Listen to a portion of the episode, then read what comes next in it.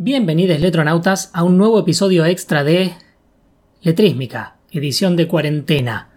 Mi madre está en su casa, así que no está acá grabando conmigo, igual está bien, todo en orden, nos estamos tomando las precauciones que hacen falta en contra del contagio.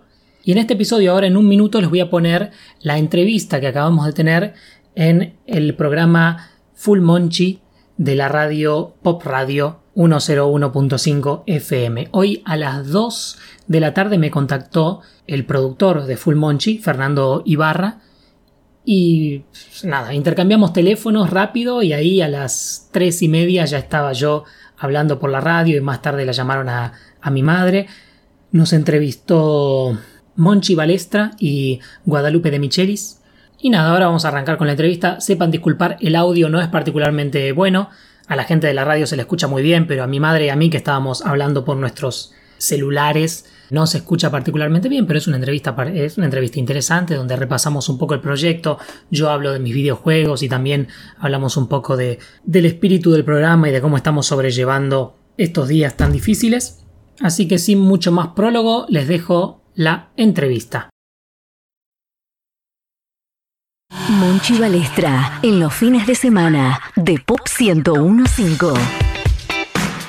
Vos sabés que entre las cosas que me provocó el encierro, además de, de, publicar el documental que tengo hace 13 años, que em, subí un podcast.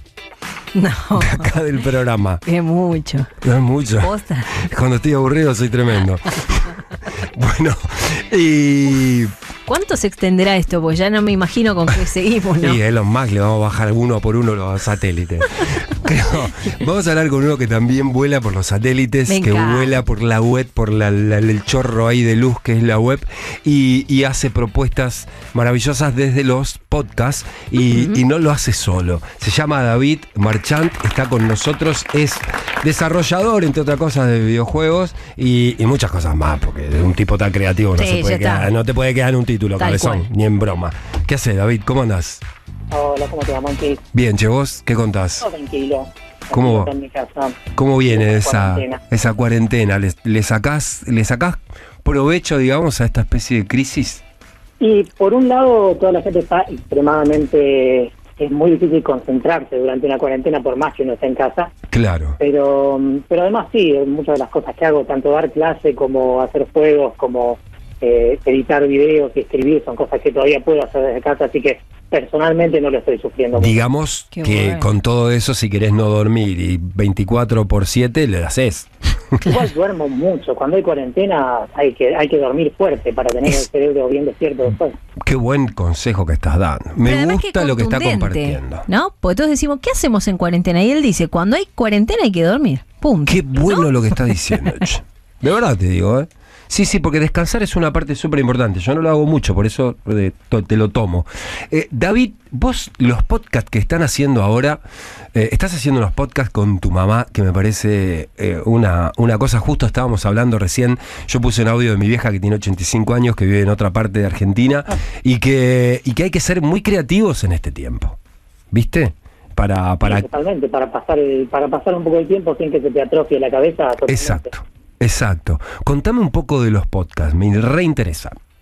Eh, podcast es una especie de radio on demand en internet. Vos grabás los episodios y la gente puede entrar a tu canal de lo que sea y escuchar los episodios cuando, cuando quieran. Claro, claro. Yo de momento tengo dos podcasts, uno con unos colegas de videojuegos llamado En Busca de Porco y otro, del que voy a hablar ahora, que es Letrística, con mi madre, en el que analizamos letras de canciones. Dos cosas totalmente de viajes distintos. Sí, sí, nada que ver. Nada que ver, pero todo tiene que ver, ¿no es cierto? Contame, no sé por dónde. yo quiero saber de las dos cosas. Quiero saber de los videojuegos porque me encanta. Hace un ratito tuvimos un, un notón también con un documentalista, el primer documental, por lo menos de acá de Argentina, de, del mundo gamer. Así que ahora estamos charlando con vos, que también sos desarrollador de juegos. Sos profe además, ¿no? Estás así como. Sí. Sí, sí, totalmente. Eh, por mi parte, hago videojuegos, sí, hago videojuegos chiquitos más eh, de los que me interesan y los publico de manera gratuita en Internet, a veces sobre noticias argentinas, a veces agarro juegos que hizo alguna otra persona en Argentina y hago una parodia, o a veces algún juego que se me ocurrió. Eh, también soy parte de esta especie de colectivo de análisis y crítica cultural de videojuegos llamado Matajuegos, con, el, con quienes tenemos este podcast en busca de Porto. Y además doy clases en la Escuela Da Vinci de creación de videojuegos. Eh, doy una, materia en, en, la, carrera de diseño multimedial y también algunos cursos los sábados. está boludeando casi todo el día. Menos mal que duermes, menos mal que le gusta dormir, porque si no, ¿qué haces? Colonizas Marte. Claro. Tremendo. Mientras más dormís, más te rinden las horas que tenés cuando estás despierto. Ah, otro dato, otro tips interesante. O sea que si tu cerebro descansa bien cuando se prende, es otra máquina. Sí.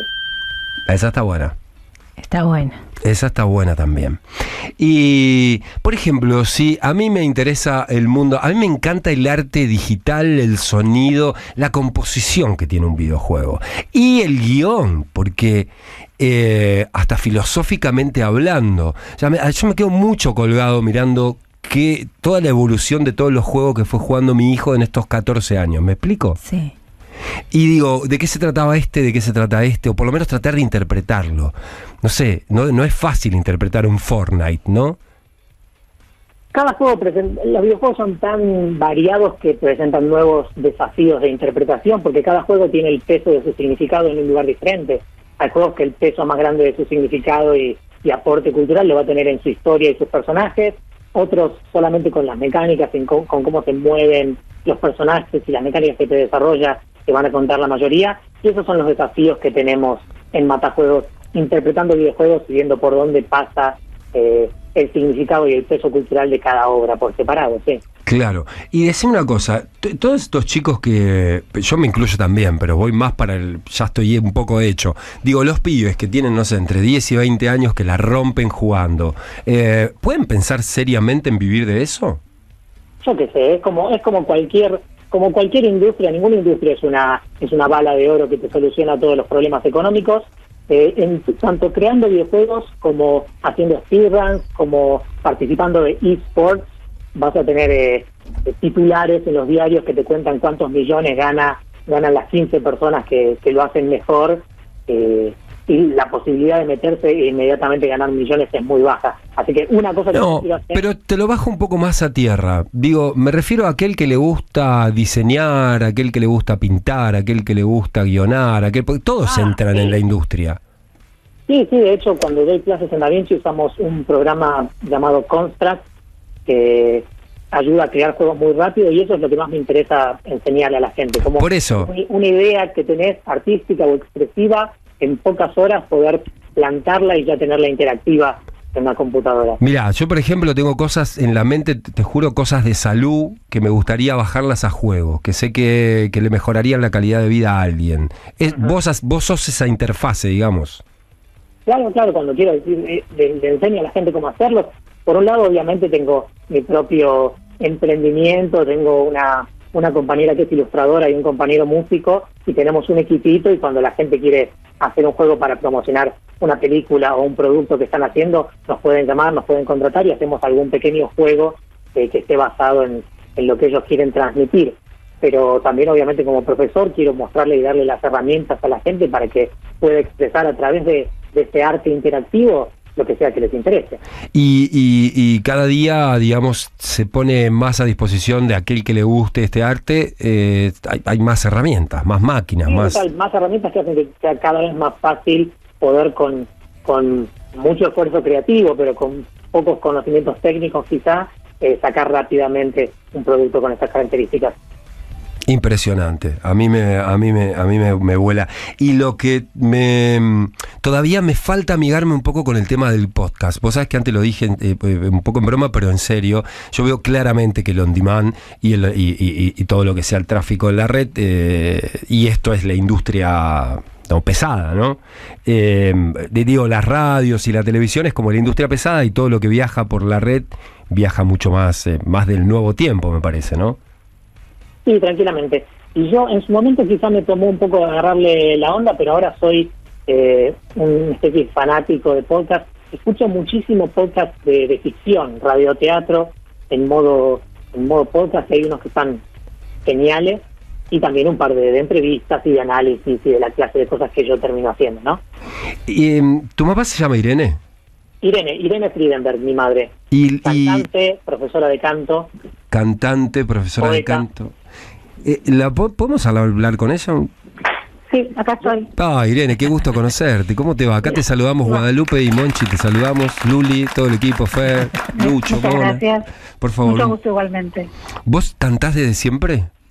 Sí, desde siempre. Era la nena que cantaba. La nena que cantaba. Y, y, y, el canto es totalmente sanador, ¿no? Sí, totalmente. Totalmente. Cantes como cante, y si cantás un poquito para el culo, no importa. No, no importa. Yo siempre digo que todo el mundo puede cantar y no importa si, si pasan por una clase de canto. Claro. Y del mismo modo tomo a cualquier alumno, aunque desafine, aunque... Lo importante es que quiera cantar. Todo lo demás, qué acá. Qué lindo, porque yo soy un desafinado, ¿sabes? Y no, de verdad te lo digo. De hecho, me quedó una cosa, porque cuando cantaba en la escuela de primaria, después cambié la voz, no la trabajé y quedé desafinando y me fui. ¿Viste así? Sí, no, pero la afinación se puede trabajar, pero eh, lo importante es que reconozcas el placer de cantar. Ah, el placer de cantar es increíble. y a partir de eso, todo. a partir de eso, ese es, ese es el principio. ¿Y, y cómo nace esto de, de divertirse entre ustedes dos, digamos, no? Yo creo que, bueno, nosotros la verdad que nos divertimos bastante desde que nació él, digamos. Claro. Creo que eh, siempre tuvimos una relación bastante graciosa. Qué buena eh, onda. Claro, puedo decir que en algunos momentos no, por supuesto, porque yo soy la autoridad, o fui la autoridad durante mucho tiempo. Bueno, pero eh, es, es interesante lo que decís, porque se puede hacer las dos cosas, o sea, uno se puede poner, ¿no? Se puede poner a jugar y de repente si no para, soy mamá. Sí. ¿Verdad? Claro. Eh, eh, a mí me parece que el principio de todo esto fue eh, primero unos juegos que hacíamos con canciones patrias, que nos divertían mucho y que veníamos cantando de toda la vida por la calle y, siempre que podíamos. Y después yo creo que se desencadenó básicamente cuando yo empecé a cantar en un espectáculo, la, en un espectáculo la canción Cuando de Jorge van der Mole. Claro. Y, él, mi hijo, me hizo unos arreglos, unos arreglos de literario, o sea, me hizo un análisis eh, donde me, dio una explicación de algo y me corrigió una palabra que se estaba haciendo mal porque le cambiaba el sentido a una frase. Y yo dije, ah, pa, eh, y era bastante chico, él no, no, no es el, no es el David de ahora. Claro. Y después con mucho tiempo, pasado mucho tiempo, él se puso a analizar en serio la canción Cuando, y este, y a raíz de eso, y después de la corroboración a través de unos amigos, para hablar con Van der Mole y ver si en algo tenía razón David en su análisis. Bueno, a partir de todas esas cuestiones que un día él me propuso que hagamos un podcast analizando las letras de canciones. Claro. Qué buena onda. La verdad que me encanta. Yo amo cantar. Este, creo que es sanador. Me, me ha pasado muchas veces de eh, ponerme a jugar con mis sobrinos y uno se da cuenta que la música como que está en todos lados, que a veces, no sé, te trae algún recuerdo, lo que sea. Pero a mí eh, me llama mucho la atención esto de letrísmica, ¿no? Mm. el, nombre, me encantan a mí los juegos de palabras, saber por qué algo nace y además celebro que en estos tiempos de cuarentena también hemos visto ya en las redes sociales TikTok, Instagram, lo que sea, mucha conexión de padres con hijos que quizás no tenían el tiempo para encontrarse, ¿no? Sí, eso está buenísimo. La verdad que sí, yo también, a mí también me llamó la atención. Y me gustó, ¿no? Obvio. Y sí, porque estábamos un poquito corriendo un poquito, ¿no? Distraídos. Sin tiempo para lo elemental. Sin tiempo para lo elemental. Qué lindo lo que dijiste, es así. Mm. ¿Verdad? Sí sí. sí, Y conectarnos con cosas súper simples, no necesitamos guita ahí, ¿viste? Tal cual. No, no, no. o sea, ganas. Sí, sí, totalmente. Aparte que en los podcasts en general se pueden hacer con muy pocos elementos técnicos. Es mejor tener muy buenos elementos técnicos, pero digamos, un buen micrófono, internet y, ya está. eso, eso te iba a preguntar. ¿Qué necesitas para grabar un podcast? Contanos un poquito. Tener un buen micrófono. ¿Y qué, qué, es un buen micrófono hoy? ¿Qué... Bueno, eh, es un micrófono que sea un condenser, o sea que, que no sea un micrófono del todo direccional, pero si no puedes hacerlo también con un direccional, o sea que es, es más parecido, digamos, lo necesario es un micrófono más parecido que usan ustedes en la radio. Claro, eso, eso sería como ideal. Pero puedes empezar con uno medio chotín y después te acomodas. Sí, después te vas acomodando. Claro. Sí, porque vas probando cómo suena, cómo no suena, en qué dirección lo tenés que poner y este y lo usás. Nosotros aprovechamos, yo creo que yo creo que nuestro micro, nuestro micrófono eh, David lo está usando porque eh, lo estamos afanando en realidad. Claro, lo estamos claro. robando a otro podcast. Claro, claro, claro, está muy bien, está muy bien. Hay que multiplicar el arte. El arte es como quién no le robó a los Beatles, chicos, vamos. eh. Y a los Stones. Sí, sí. Vamos. Claro. Pero todos sabíamos que nos íbamos a robar entre todos, al fin de cuentas. Sí, sí, sí. Que es, que es maravilloso también esto que le decimos robar, que en realidad es compartir. ¿Viste los- las fusiones ahora? ¿No te, te copan las fusiones que hay? Que, digamos, no sé, tipo bomba estéreo, que se mezcla una cumbia colombiana con, con tecno, con todo mezclado, todo mezcludo ahí. Sí, sí, em, a mí me gusta, me gusta per se, digamos, pero aparte en la carrera de ser profe de canto, te encontrás con tantos gustos distintos de música Claro. que es imposible que no se te abra la cabeza Claro. y que te, te empiece a gustar todo, porque Claro. vos ves lo que al alumno le gusta y vos decís, uy, tiene razón. O sea, siempre hay alguna, hay una o miles de razones por las cuales a alguien le gusta eso. Ah. Y uno se empatiza y bueno, ya está, no hace falta más. No hay que juzgarlo, digamos, hay que escucharlo, No, hay que escucharlo. claro. y, y uno eh, en general es más proclive a aceptar y a acompañar que a rechazar. Claro. Qué campeón, qué campeones que son ustedes dos. Yo quiero que me inviten a comer un día. Ay, sí. Llevo la comida o llevo la bebida, no sé. Vamos, Guada, equipo, vamos. No, yo cocino, yo, yo cocino, no hay problema. Qué fenó- qué- cuarentena. Sí, ya la vamos a terminar. que esto se va a ir. Chao, bicho, fuera. Fuis- ¿eh? Tal Claro, cual. sí, sí, ya la vamos a terminar. Pero a mí, eh, no sé, Guada, ¿vos querés preguntarle a alguno de los, de los Yo estoy enloquecida. Esto de la relación madre-hijo me, Te- me parece fantástico, me Sí. gusta. Y cuando está el arte en el medio, digo, No de, lo puedes creer. de vez en cuando debo volar algún plato, porque también Sí. hay como algo muy. ¿Puedes de- decir que de se pasión. pelean? Sí, no sé, pero digo, yo, mi No, mamá es una ternura, perdón, pero. pero no. ¿No? Quizás No. quizás hace unos años, un poco más en la Claro. juventud, pero hace mucho tiempo que no tenemos ningún, ninguna Sí, clase se de, de Y cruce claro. de ese tipo. Claro. Y, y- y- y, por ejemplo hoy, no sé, ¿qué, qué están preparando para sacar? ¿Qué es lo que hoy con todo lo que va pasando? No sé, ¿qué, qué letras te fijás? ¿Qué, qué- ¿En qué andan ahí artísticamente? La hacemos muy al tuntún, dependiendo de lo que nos está llamando la atención en cada momento. Obviamente canciones hay millones, así que tenemos una lista gigante y vamos viendo cuál nos llama en cada momento. Por ahora creo que tenemos eh, un episodio que ya grabamos, que tenemos pendiente para sacar, eh, con una letra de, de una canción paródica de, Todo por Dos Pesos. Y después tenemos que decidir y probablemente ver si qué pasa con la cuarentena y si nos podemos volver a juntar o si tratamos de grabar por primera vez en- desde puntos separados, porque nuestra tradición es que yo siempre agarro el microfonito y, y voy a su casa y ahí nos grabamos unos episodios.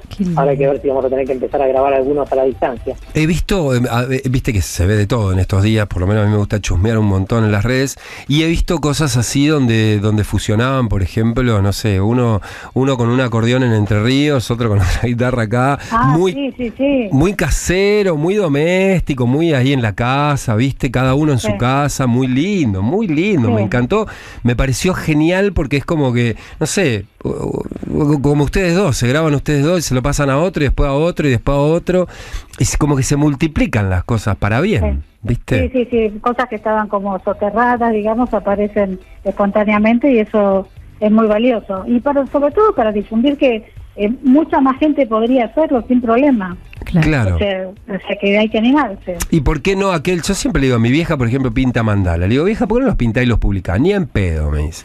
Digo, es peor que yo.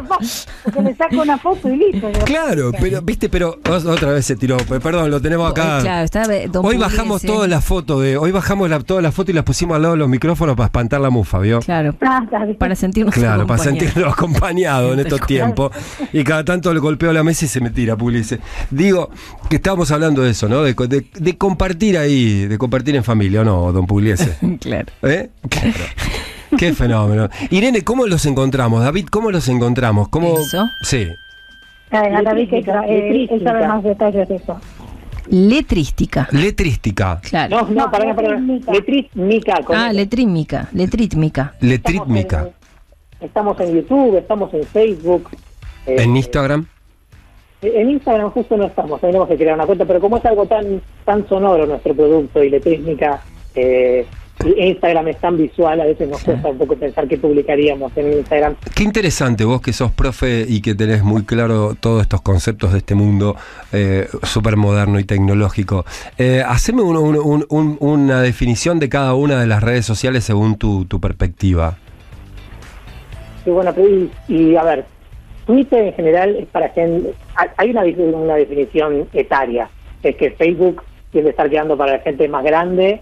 Claro. Twitter un poquito más adulto joven, eh, Instagram un cacho más joven, quizás TikTok ya es una cosa eh, casi exclusivamente adolescente. Claro. pero además, bueno, sí, TikTok está principalmente orientada. Hay un montón de viejitos chotos que se sienten re pendejos, eh, te lo tengo que decir. Está perfecto. Sí, sí, que está muy bien, ¿eh? Ojo, ¿eh? Que no se metan con nosotros. Ojo, che. Nosotros hacemos lo que queremos, que se creen, que ustedes ¿Cuál es? Claro. se van a copar todo. No, vamos a hacer ridiculeces ahí. También. Claro. Perfecto. Porque esa es la cara que tenemos que mostrar, no tenemos que tener vergüenza, tenemos que disfrutar, ¿no? Obvio. Claro, comunicarnos, que más en este tiempo, ¿o no, Irene? Decime si no extrañás un abrazo, vos, David, vos, Irene. Sí. sí, sí, Claro. eso sí. En realidad lo extraño mucho a David, para decir la verdad. Ah, Porque Y sí. encima eh, lo tengo cuando viene, como él es muy prolijo de las leyes, él no, cuando viene a lavar su ropa o vuelvo a casa, no se me acerca. O sea, porque yo estoy en- dentro de, de la edad de riesgo, digamos. Entonces, este, el grupo de los grupos de riesgo, ni se me acerca, va, lava la ropa, vuelve, limpia todo con la bandera y se va. Sí, o cuando tengo que, que hacerte algún trámite o, o llevarte alguna comida que no quería que, que vos salieras a comprar, pero que cada cual tiene que estar en su mitad del departamento mientras yo estoy por ahí. Y Terrible. eh, lo que pasa que tu hijo piensa como es ingeniero, es matemático total. ¿Viste? Mitad y mitad. O sea, está bien. Este es, un- es como en, en- en los parámetros, ¿viste? Está bien. Acá corremos riesgo cero. Sí, sí, sí, totalmente. Está muy bien, hay que cuidarse. El amor hay que cuidarse. Cada uno lo que sienta y, y No, yo- cuidarse yo, como siento sea. como un, un elogio o como, una, como un halago de parte de él, pero Claro. este, de vez en cuando me gustaría que, que rompiera un poco esas reglas. Claro, rompa la regla, ahí sí, ahí sí, está muy bien, está muy bien. Eh, la verdad que ha sido una nota maravillosa, son súper positivos, re buena onda, inspiradores para que la gente haga cosas en sus casas. David, te juro que me encantaría ir a tomar clases con vos y, y a contarte proyectos y todo, porque me encanta en el mundo en que vivís. Me parece que la, la realidad eh, la podemos modificar desde muchos lugares, ¿no? Y- por y- favor, por favor. Además, te, te anotás en la Escuela Da Vinci los sábados, doy unos buenos cursos para todas las edades. Ahí está. Ah, después de la radio, salimos a las 4. Perfecto. Ahí está, hacemos, hacemos un lugarcito. y si no, voy a la mano, no sé. Vos lo que vos me digas, vos me decís, vos sos el profesor. David, Irene, un gustazo. Y por favor, le pido que recordemos las redes para aquellos que los quieran seguir y quieran escucharlos en el podcast. Y Sí, nos buscan, nos buscan como Letrísmica en Twitter o en, eh, o en Facebook o en YouTube. Y si conocen alguna mm, algún otro eh, sitio donde se escuchan podcasts, también ahí somos Letrísmica. Así que no hay mucho misterio, es una sola palabra. eh, mientras no te la confundas, igual Google te corrige. te corrige, sí, sí, sí. La inteligencia artificial te, te- te acomoda. Si no, falta que digas si no, burro. Ah, por favor. No, por favor. Gracias, un abrazo, David, Irene, Gracias. un lujo, un gusto. Gracias por llamarnos. Y, por y pronto el abrazo. Bueno, eso fue la entrevista, así que ahí se termina nuestro episodio extra por hoy. Muchas gracias por escucharnos y ya volveremos a ver qué es lo, lo que continúa en las fabulosas aventuras de Letrísmica a modo cuarentena. Adiós.